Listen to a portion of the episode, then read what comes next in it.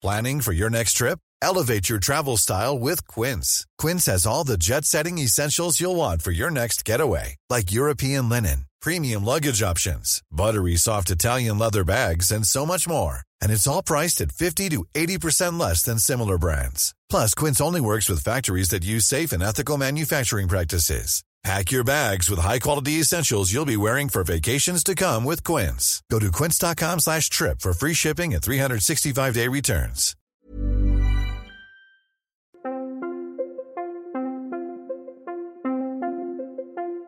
Bonjour, je suis François Reinhardt et je vais vous présenter un nouvel épisode des Histoires inattendues, un podcast de l'Obs qui vous raconte l'histoire autrement.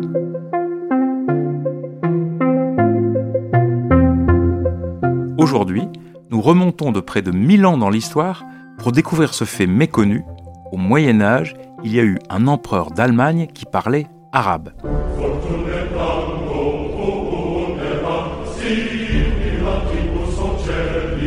Je vous dois la vérité.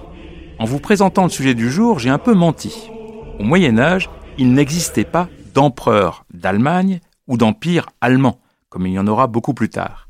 Il y avait au centre de l'Europe à l'est du royaume de France donc, une énorme masse que les Français d'aujourd'hui oublient toujours. On l'appelait l'Empire, ou plutôt de son nom exact, le Saint-Empire romain. Il a existé du Xe siècle au début du XIXe siècle. Ce Saint-Empire se revendiquait de l'Empire de Charlemagne.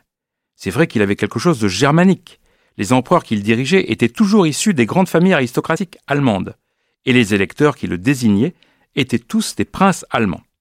Mais ces empereurs du Moyen Âge, toujours sacrés par le pape, avaient vocation à se placer au-dessus des autres rois de la chrétienté, et le territoire sur lequel ils régnaient dépassait de très loin les frontières du monde germanique. À l'époque dont nous allons parler, c'est-à-dire les XIIe et XIIIe siècles, le Saint-Empire englobe non seulement l'Allemagne et l'Autriche d'aujourd'hui, mais encore la Belgique, la Bourgogne, la Franche-Comté, la Lorraine, l'Alsace, la Suisse et même la Provence et toute la moitié nord de l'Italie.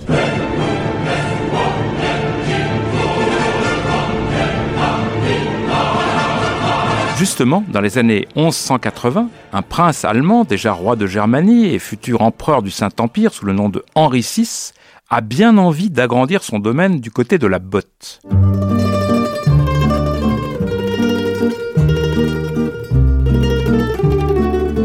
Il épouse une certaine Constance de Hauteville, qui, quoi que son nom nous indique, est une princesse sicilienne. Eh oui, la géographie médiévale est toujours un peu compliquée à comprendre pour nous. En cette fin du XIIe siècle, et depuis plus de 100 ans, la Sicile est normande, comme tout le sud de la péninsule.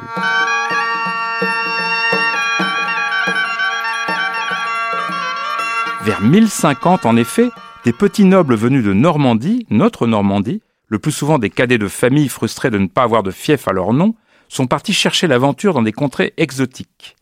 En route pour un pèlerinage à Jérusalem, les fils d'un certain seigneur de Hauteville sont venus faire le coup de main dans le sud de la botte italienne, ils s'y sont installés et de là, ils sont partis à l'assaut de la riche Sicile qui appartenait alors aux Arabes, comme on l'entend ici dans ce chant sicilien en hommage à Allah.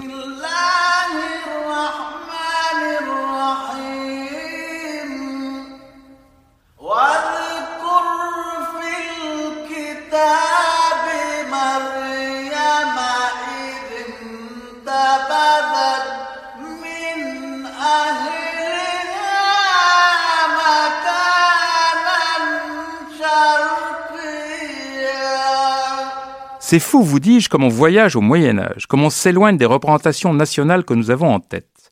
Il n'y a pas de nation alors en Europe, il y a des portions de territoire conquises au fil des temps par les uns et par les autres. Comme l'Espagne, la Sicile a donc été sous domination arabe, et à partir de l'an 830 environ est devenue un émirat musulman. En 1090, nos seigneurs normands, les frères de Hauteville, ont fini de la conquérir et on en fait un royaume normand durement reconnu par le pape. Sa capitale est Palerme. Ce nouveau royaume est si prospère et si enviable qu'il suscite donc même l'envie d'un puissant personnage du Saint-Empire. En 1186, j'y reviens, est célébrée l'union de Henri de Hohenstaufen, roi de Germanie, prince Souabe, futur empereur, et Constance de Hauteville, fille du roi normand de Sicile.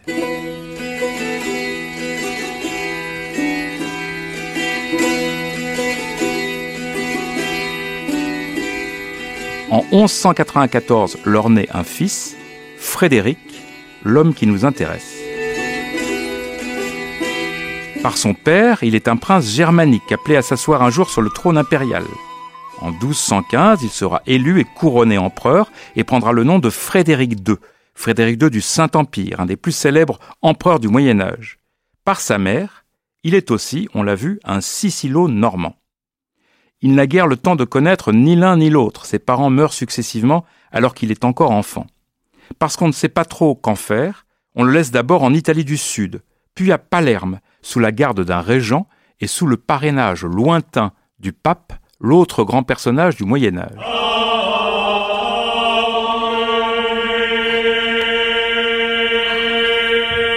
À cause de l'histoire que je viens de vous raconter, Palerme est alors une des villes les plus multiculturelles d'Europe. Toutes les influences s'y croisent.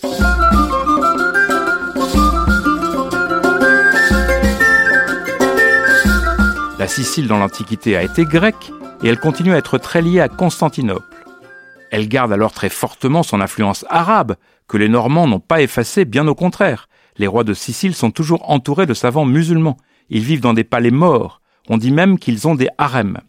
La religion officielle est le christianisme, bien sûr, mais outre les musulmans, il y a aussi beaucoup de juifs qui vivent là depuis des siècles. Depuis le mariage de Constance et de Henri VI, sont arrivés enfin des nobles allemands, non sans problème d'ailleurs, ils ont un peu tendance à vouloir tout régenter.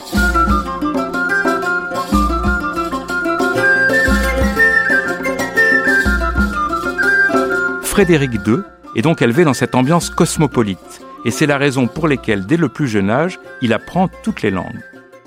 On dit qu'il parlait le latin, comme tout bon prince chrétien, mais aussi le grec, qu'il savait l'allemand, la langue de son père, mais aussi le franco-normand, la langue de sa mère, et enfin l'arabe, puisqu'il a été élevé par de nombreux Arabes.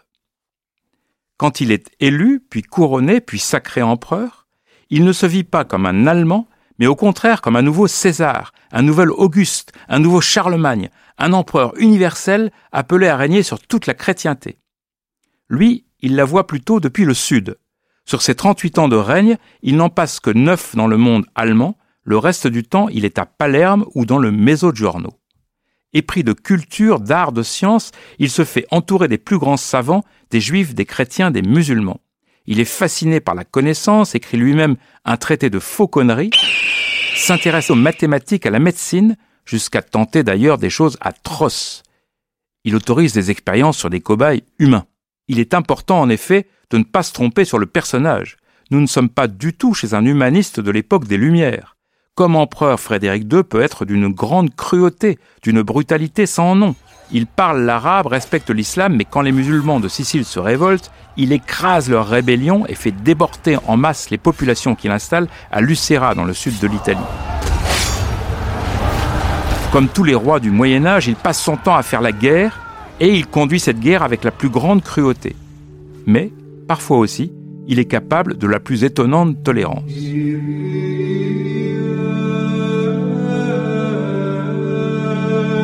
Comme tous les empereurs du Moyen Âge, il est en rivalité constante avec l'autre grand personnage qui prétend lui aussi être le chef de toute la chrétienté, le pape.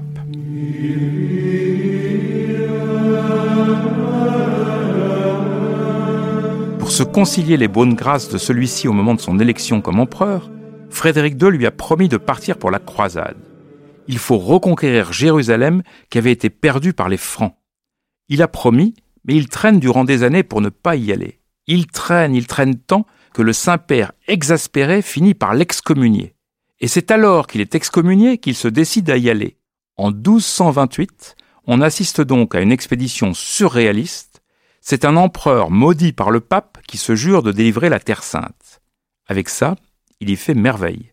Contrairement à tous ses prédécesseurs, il privilégie la diplomatie à la guerre. Sa connaissance de la langue et de la culture arabe l'aide bien évidemment il devient ami avec le sultan d'Égypte et en 1229, il réussit à signer avec lui un traité qui lui donne Jérusalem sans qu'il ait eu à verser une goutte de sang. Dans toute l'histoire des croisades, c'est une première.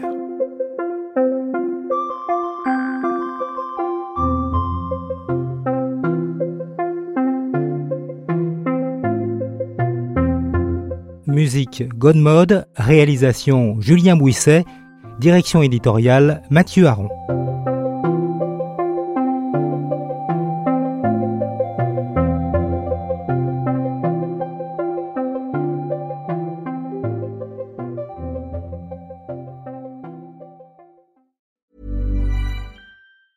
Want truly hydrated skin? Meet Osea's Body Care Breakthrough Hyaluronic Body Serum. It's clinically proven to increase hydration by 161%. It's lightweight, fast absorbing, and delivers 24 hours of hydration for silky smooth skin without any sticky afterfeel. Treat your skin to clean, vegan skincare from Osea. Get 10% off your first order with code SUMMER at OseaMalibu.com. That's O S E A Malibu.com code SUMMER.